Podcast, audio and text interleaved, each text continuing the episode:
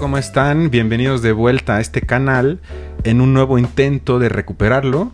Y eh, queremos hacer videos semanales sobre objetos culturales. Es importante resaltar que no nos va a importar tanto la parte técnica, es decir, la forma de cómo se hizo, sino vamos a tratar de usarlos como espejos que ojalá nos expliquen cosas sobre el estado actual de nuestra sociedad. Y esto implica entonces que queremos hacer un análisis crítico ideológico de, por ejemplo, hoy una película. Y como hoy se trata de una película de Marvel, no se vayan a espantar, no cada semana vamos a ver una película de superhéroes, pero hoy vamos a comenzar con esta, que ojalá nos haya revelado cosas interesantes. Así es, esta vez vamos a tratar una película muy famosa de los últimos tiempos que se llama Thor, Amor y Trueno. Como el título lo predice, Trata sobre un enamoramiento de, Thor, efectivamente. Voy a dar un breve resumen de lo que trata la película. No se preocupen si no han visto películas anteriores de Marvel.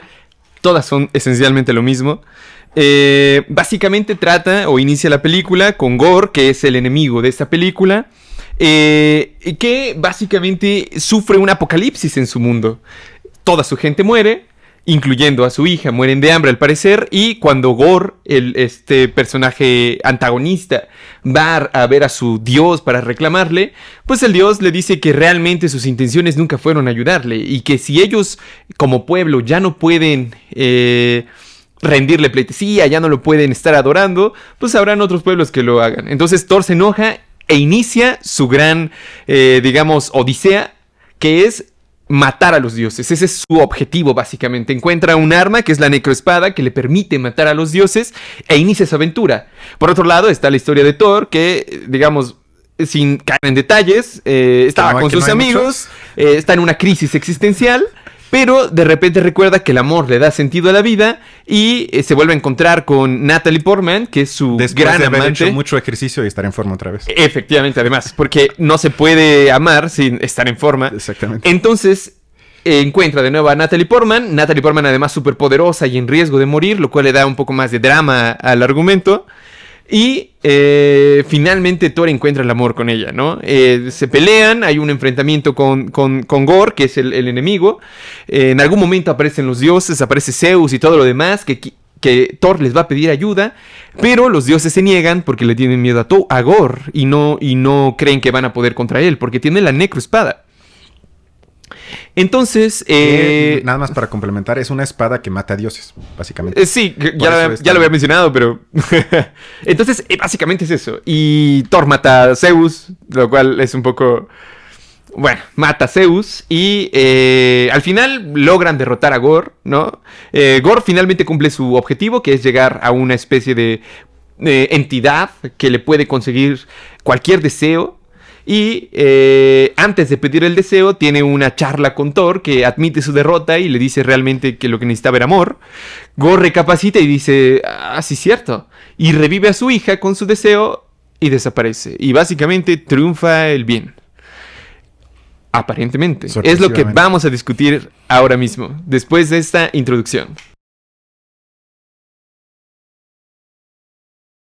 Ok, y el primer tema que nos resaltó a los dos, yo creo, en la película, fue la pregunta del eh, antagonista, que justamente es Gore, el carnicero de los dioses, El carnicero. y su queja, que yo eh, incluso la apunté como la gran pregunta de la Teodicea, es decir, que cómo puede ser que si asumimos que Dios es todopoderoso y bueno, haya o él permita entonces que haya mal en la tierra. Eso es una de las grandes preguntas incluso de la filosofía, desde Leibniz y luego Kant, que se preguntaban justamente, que hoy nos parece que es un poco más lejana, pero que en ese entonces era muy pertinente y que tal, tal vez en países como México yo creo que sigue vigente, que es la pregunta, ¿cómo puede justificarse el mal en la tierra si Dios es todopoderoso y es bueno? Y el antagonista en la película yo creo que sí hace una pregunta similar, ¿no?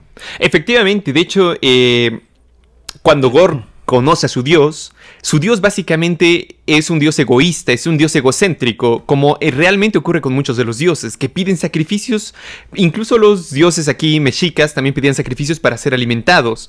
De alguna manera, el acto sacrificial, que después, por ejemplo, en la religión cristiana se va a volver ya no matar directamente a una oveja o a un ser humano, sino eh, la oblea y el vino, este acto eh, simbólicamente representa la alimentación del dios, o, o ellos que se alimentan de su dios, esta compenetración de, de, un ritual para que el dios siga existiendo, eh, hace que el dios sea egoísta, o sea, demuestra al dios como egoísta, porque el dios realmente lo único que podía ofrecer a la sociedad de Gor y a las sociedades humanas en general, los dioses son es una especie de seguridad, de, que en el otro mundo van a estar bien, de que protección, ¿no? De que en este mundo van a poder seguir existiendo bien y cuando Gor se da cuenta de que los dioses o en específico su dios del sol no le da esa protección, se desilusiona de los dioses y no solo se desilusiona, sino que quiere matar a los dioses.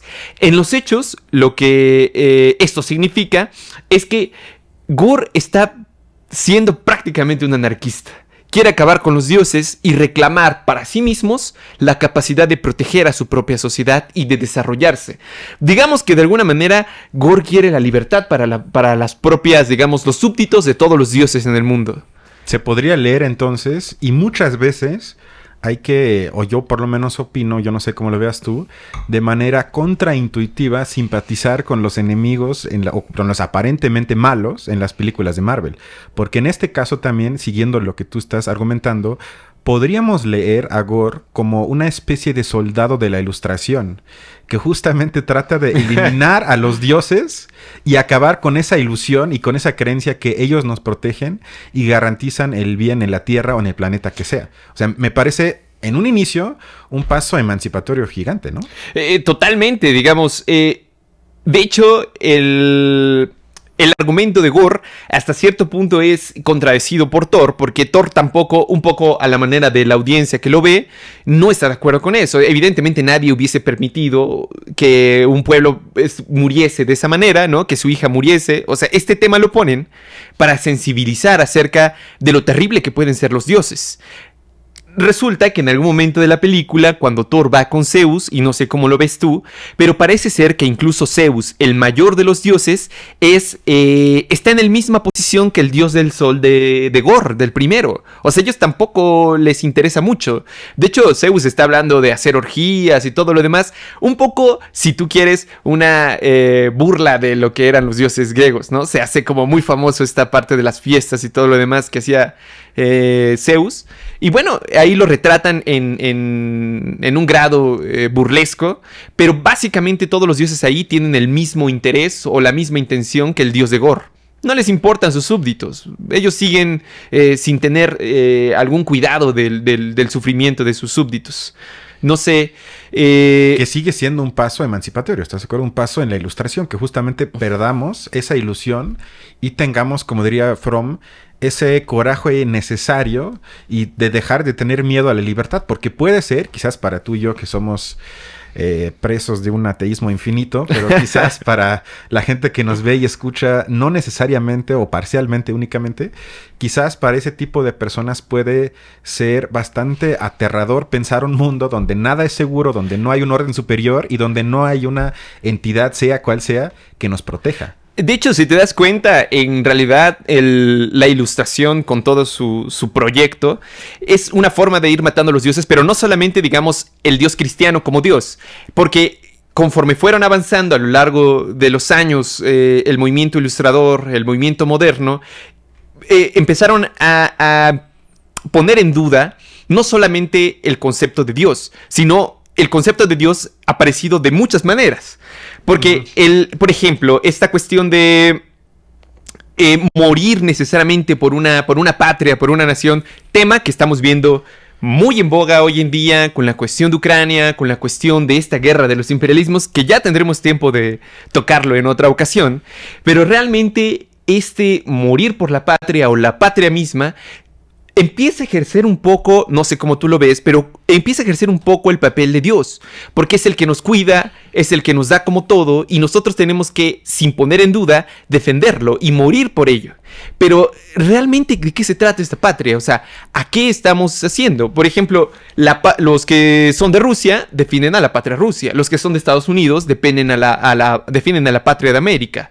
Quizás lo mismo pase con China, pero realmente este papel de la patria como en su momento fue el dios cristiano, eh, eh, este, este papel de la divinidad ha tenido como diversas imágenes a lo largo del tiempo y de diversas formas. Sí, eso estaba interesante y es complicado porque no recuerdo el autor, pero prometo que lo pongo en la descripción del video. Pero hay un libro que se cuestiona eh, de qué tanto los griegos creían en sus propios dioses. Que no es tan, eh, tan fácil de argumentar como luego la gente piensa. Claro que creían, pero ya en la forma que creían no era tan evidente como quizás hoy en día se asume cuando se habla de ese mundo en ese sentido atrasado que todavía tenían mitos. Y entonces si se asume que yo comparto, yo no diría tanto que la ideología de la, del nacionalismo sea necesariamente una nueva religión, se puede leer, pero yo más bien diría que son nuevos mitos, que obviamente los mitos contienen quizás elementos... Eh, no seculares. Sin embargo, yo creo que la pregunta, y no tengo la respuesta, sería que si estamos hablando de una constante antropológica en la naturaleza humana, es decir, que necesitamos creer en algo superior a nosotros para aguantar nuestra propia existencia, y que entonces únicamente, como dijiste, sustituimos de alguna forma un dios por otro, o un mito por otro, o una creencia por otra, o si puede llegar a cumplirse, que creo que tú y yo compartimos que no se ha cumplido, la promesa principal de la ilustración, como diría Kant, que podemos usar nuestro intelecto por nosotros mismos y guiarnos nosotros mismos y organizar el mundo acorde a la razón entendida en el sentido de la ilustración. Yo creo que esa pregunta se sigue sin responder, pero creo que podamos compartir que en la película de Thor justamente es al revés. Que el peligro viene de algo que podría provocar un cambio, sino que lo importante es mantener las cosas como son. Eso nos lleva al segundo tema, que es el papel de los héroes en esta película en especial y en las películas de Marvel en general. Realmente como acabamos de definir, si el papel de Gur, que es el, antagonista esencial que quiere matar a los dioses, eh, bueno, ese es su objetivo, matar a los dioses, el papel de los héroes, ¿cuál será? Pues oponerse a las decisiones de, Gur. En consecuencia, conservar el orden. En el fondo, los héroes son profundamente conservadores. Efectivamente, la cuestión aquí es que los dioses quieren continuar con su forma de ser. Como ya habíamos comentado, Zeus y el resto de los dioses en su gran convención, que Thor menciona incluso a, Quetzalcoatl y a otros dioses de otras religiones, eh, básicamente seguir como ellos están. Cambiando, aunque sea de, eh, súbditos, por así decirlo, pero el papel de Thor al final es defender la posición de estos dioses. Nunca en la película se pone en cuestión o se trata de resolver el problema principal mostrado por Gur, que es que los dioses pueden ser terriblemente crueles con sus súbditos. Jamás resuelven eso. El papel de los héroes básicamente es conservar. No sé cómo lo ves tú. No, y sobre todo eh, vemos en la película algo que yo creo que se refleja en todas las cintas de Marvel, es que no hay pueblo. No hay gente común y corriente, que no me gusta el término, pero para que se entienda. Es decir, de ninguna forma se aborda, aunque sea de forma mínima, la gente más allá de la, del núcleo de la trama, es decir, más allá de Thor, Gore, Thor mujer y algunos de sus amigos que tienen semipoderes, digamos, no se menciona nunca al ciudadano. Ni mucho menos se habla de procesos democráticos ni de quién decide, que eso también conecta un, poco con lo que dijiste, que se presenta en la película eh, un tipo de ideología de sacrificio y que se combina también algo que yo vi, no tan evidente, pero yo, yo creo que de manera tácita también, una de alguna forma intento de justificación de guerra buena contra guerra mala, es decir, que se nos trata de tomar de la mano desde el inicio de la película a través de las emociones que, que, que construyamos poco a poco un edificio de sentimientos buenos según la película, para que al final, digamos, para destruir al enemigo se vale todo. y eso se conecta un poco también con la realidad. Desde Hitler, hay que decirlo, o sea, desde la propaganda moderna, es decir, primero tengo que completamente deshumanizar deslegitimar de cualquier forma a mi enemigo, presentarlo como el diablo en persona y a partir de ahí ya puedo justificar absolutamente todo, que eso también iría, y ya con eso acabo, en una línea anti-ilustración, porque la ilustración y la paz de Westfalia por lo menos se plantea incluso que dentro de la guerra hay reglas. ¿Puedes decirnos qué es la paz de Westfalia así rápidamente? es, digamos, en el siglo XVII eh, hubo una paz entre las naciones de ese entonces más importante que trataba de evitar, que obviamente es muy irónico porque las dos guerras más brutales surgieron después, pero por lo menos la, la, idea me parece tan importante, no sé, como la idea de los derechos humanos universales. O sea, ahí yo no creo que el problema sea la idea, sino la implementación. Simplemente se trató de acordar que ya no va a haber guerras para destruir a otro país y que lo que en todo caso hay y se acepta es un conflicto de intereses. Y con base en ese conflicto de intereses ya se trata de llegar a acuerdos y ya se trata de acabar con la carnicería que había antes sin ningún sentido y que además en el fondo no le servía a ninguno. O sea, es como un intento de tratarse incluso en la guerra o en el desacuerdo de intereses de manera un poco más civilizada. Es más complicado que eso, pero en síntesis así lo entiendo yo. Y entonces en la película se plantea otra vez un mundo desde mi, desde mi punto de vista previo a eso, donde ya no hay nada de civilización en la guerra, sino donde simplemente es el enemigo último y donde se vale todo. Y si me tengo que destruir a mí mismo, a la humanidad, simplemente para derrotar a mi enemigo, eso hay que hacerlo porque es lo correcto, porque es lo bueno a nivel de la emoción, como se nos presenta en la película. Y eso también me, me preocupa porque en la vida real, como dijiste, se trata de hacer lo mismo, de ambos lados. O sea, estamos hablando de que Putin, por un lado, dice, es el imperio del mal que me trata de invadir, me tengo que defender.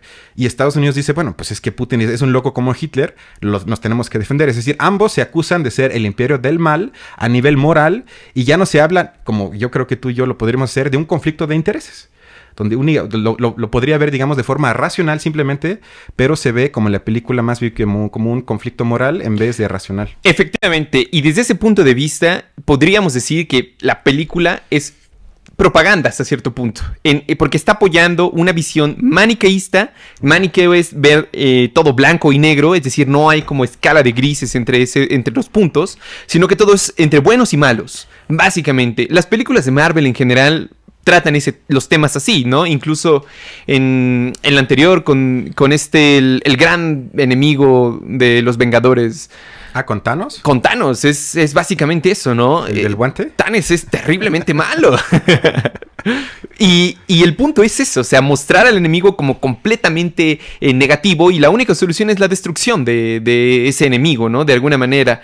Pero, pero yo quería ligar esto del maniqueísmo, es decir, de ver todo como bueno y malo, porque hasta cierto punto también es, es como resultado de eh, hay algunos eh, analistas, eh, sociólogos que lo interpretan de esa manera como resultado de una tradición judeocristiana, donde de alguna manera lo que, como Dios es una sola cosa y Dios es todo lo bueno, lo que está fuera de Dios o lo malo solo se explica justamente porque está fuera de Dios.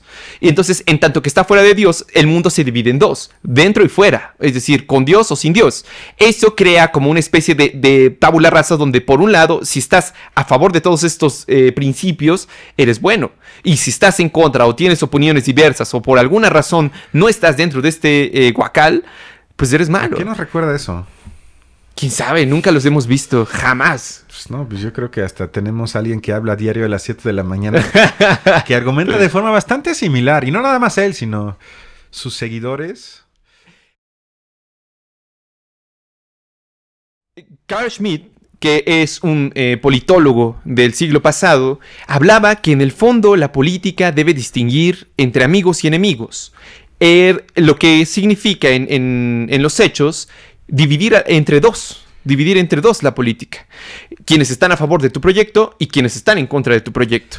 Lo que nos lleva al siguiente conflicto. Si la política se fu funciona en esos términos, uno como político o su máxima ganancia o su máxima función como político es tratar de ganar a la gran mayoría de gente a tu favor, eh, convencerlos de que tu proyecto es el bueno, de que Dios está contigo. Si esto es así, entonces en gran la, la propaganda agarra un peso brutal. O sea, porque define todo. Si la política importa más o tiene mayor peso tu punto de vista entre más personas adhieran tu punto de vista, esta clase de películas, digamos, donde el orden natural es el, el, capitalista, el que vivimos día a día, y cualquiera que intenta cambiarlo, cualquiera de los villanos en las infinitas películas de Marvel que intenta cambiarlo, es enemigo por, por, por simplemente por definición. Sí, o sea, nada más regresando al argumento de Carl Schmitt, y yo, o sea, estoy de acuerdo que él plantea eh, la ya muy famosa y célebre dicotomía entre amigo y enemigo, que a mí me gusta mucho más que ese falso consenso liberal de que todos tenemos que estar de acuerdo y se festeja en el Congreso mexicano que todos votamos a favor y que eso es un logro. Estoy de acuerdo. Eso me parece antipolítica y lo de Schmidt justamente es de las muchas críticas que tiene justificadas al sistema de la democracia liberal y a su funcionamiento que inmanentemente lleva muchas veces a la despolitización. En eso estoy de acuerdo, sin embargo, él, él hablaba de conflictos de intereses. Es decir, ahí estaba incluso más cerca de Marx que lo que plantea López Obrador o incluso Marvel, porque justamente estamos hablando de lógicas económicas objetivas en el sistema que nos toca vivir el capitalismo, donde depende de tu función económico en el, eh, económica en el proceso de producción.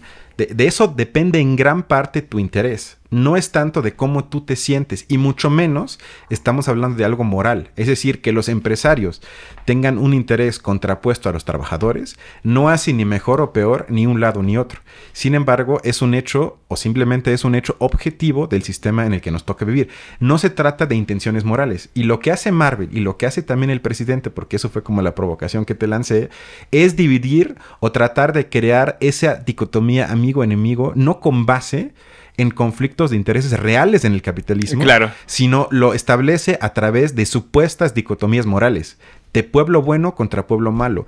Y entonces eso abre la puerta a la falacia brutal de decir que si yo soy empresario de los más ricos de México, pero soy amable con el presidente, entonces moralmente estoy del lado correcto y ya no tengo problema y ya no soy un opuesto en el interés político. Y es justamente, eso no tiene nada que ver. O sea, aunque tú seas, como por ejemplo Slim, que sabemos que la relación entre el presidente y Slim es bastante cercana, pues eso no, tiene nada que ver si él es bueno o malo con el presidente o simpatiza, sino su función objetiva e económica va en contraparte con la mayoría de los mexicanos. Entonces, yo creo que eso sería la dicotomía política y no la dicotomía moral. Y yo creo que AMLO y Marvel abren dicotomías morales que en el fondo no son dicotomías. Efectivamente, yo estoy completamente de acuerdo y de hecho eso nos lleva al eh, tercer tema, que es esta cuestión de que el otro nunca es totalmente otro, sino que simplemente es un incomprendido. Al final de la película lo que podemos ver es esta dicotomía que acabas de mencionar, ¿no? Gur, el, supervillano, que en el fondo tiene un, una gran sed de venganza que al final me parece un poco malo. El argumento, digamos, de Gur era muy bueno porque habían literalmente erradicado su pueblo, a toda su gente. Y, los dioses en serio habían sido crueles con, con, con él y así como él podemos imaginar que con muchos otros pueblos alienígenas a lo largo del universo. Y sin embargo, al final, lo que podemos ver es cómo Thor eh, dice, bueno, ya cuando cuando Gore está frente a la fuente de los deseos y va a pedir su venganza total, la eliminación de los dioses, Thor lo convence diciéndole, bueno, ya ganaste.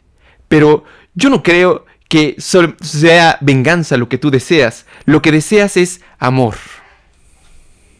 ¿Tú deseas amor, Cristian?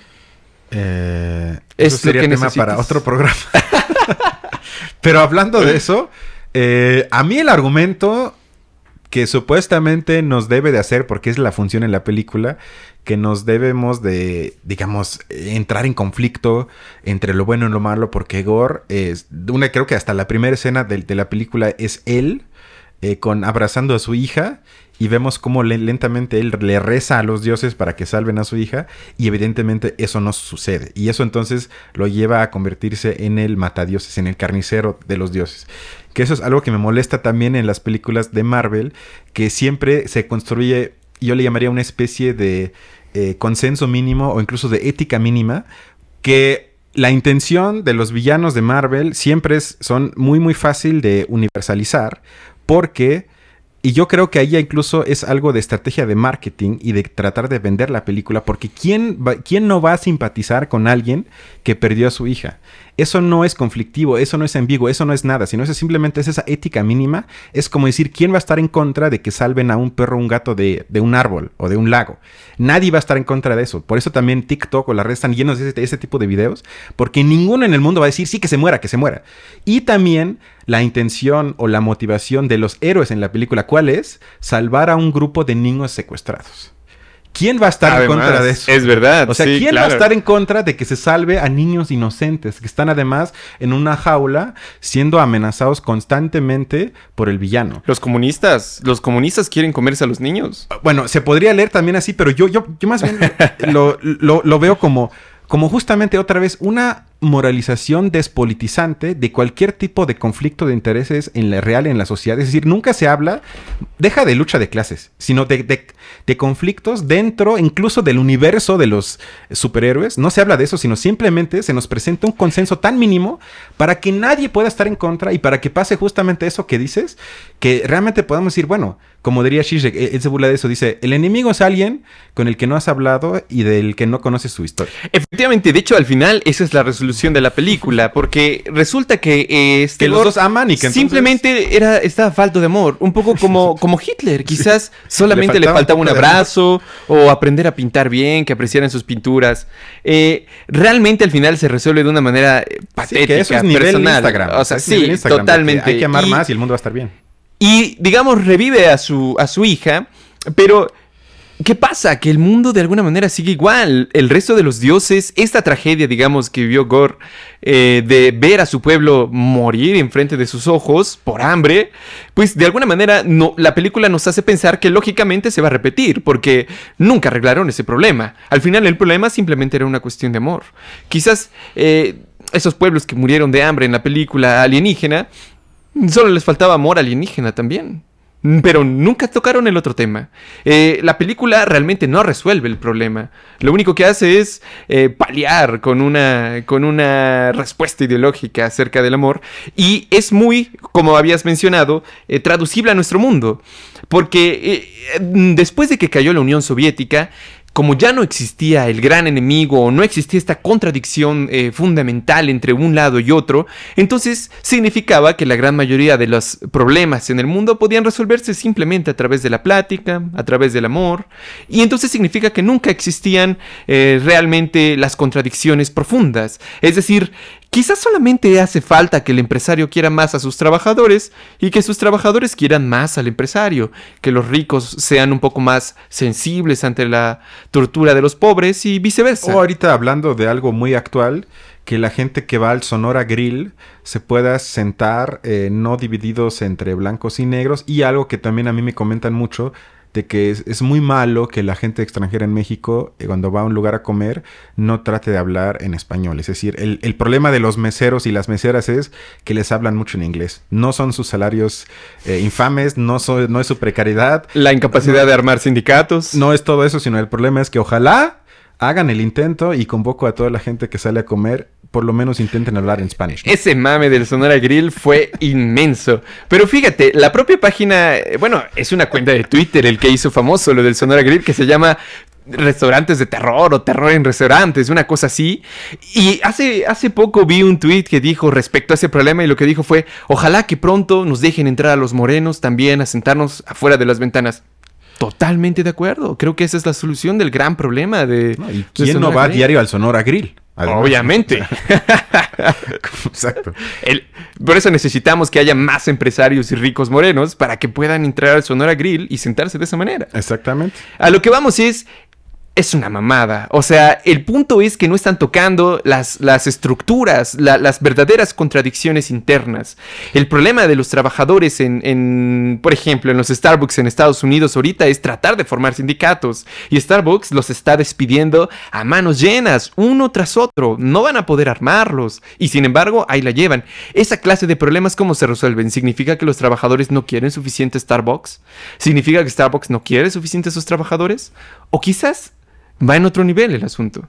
Sí, y es muy importante que incluso en películas que aparentemente están envueltas como en una, no sé, especie de buena ondita, que es pura diversión, que únicamente es para divertirte, se esconden como ojalá hemos podido vislumbrar. Digo, habría muchísimos temas, pero esto nos parecieron los más importantes, que incluso en un objeto cultural de esta índole se esconden y muchas veces yo, yo creo que con mucho más poder porque justamente están envueltos como algo aparentemente no ideológico y no importante, eh, sumamente ideas fuertes que creo que con el tiempo influyen mucho más en el espíritu del tiempo de la sociedad que muchísimas otras cosas que aparentemente son más importantes y aparentemente mucho más ideológicamente cargadas que este tipo de películas y por eso las tratamos de analizar. Efectivamente, una disculpa que no tratáramos la cuestión del amor.